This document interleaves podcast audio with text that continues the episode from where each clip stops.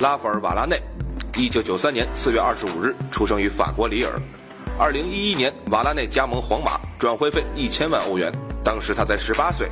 如今，瓦拉内凭借在法国国家队和皇马的优异发挥，身价飙升至四千万欧元级别。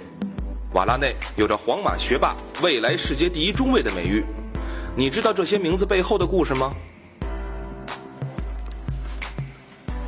瓦拉内在朗斯成名，十七岁完成了法甲处子秀，如此耀眼新人引发了欧洲豪门追逐。最接近瓦拉内的当属曼联，弗格森相当看好这名法国小将。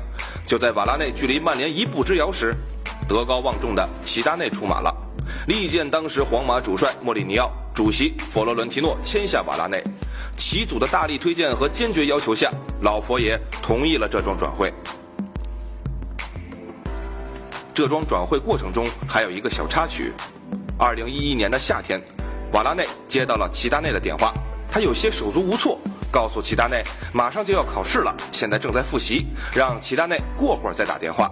于是瓦拉内挂断电话。